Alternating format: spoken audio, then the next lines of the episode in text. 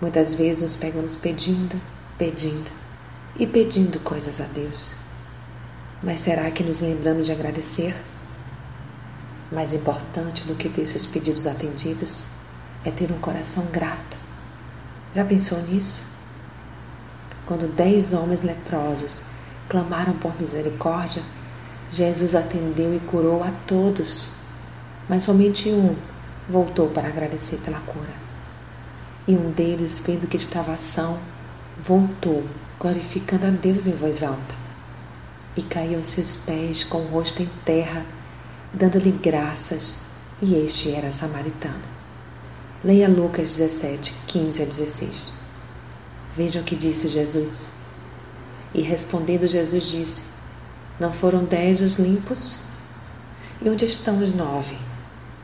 Não houve quem voltasse para dar glória a Deus senão este estrangeiro? Lucas 17, 17 e 18. Deus se agrada de um coração grato. Então não haja com ingratidão. Coloque suas causas diante do Senhor e seja agradecido antes mesmo de contemplar o seu feito. Vamos à dica de hoje? Faça uma oração de profundo contentamento e gratidão a Deus. Agradeça pela misericórdia, graça, perdão e amor dele por você. Seja grato pelo imenso favor do Senhor em sua vida. Reconheça que é Deus quem cuida das causas sobre as quais você nem ao menos pode agir. E seja grato pelo desfecho por ele dado, independente de ser aquele que queria. Lembre-se que ele sempre faz o melhor Portanto, agradeça sempre.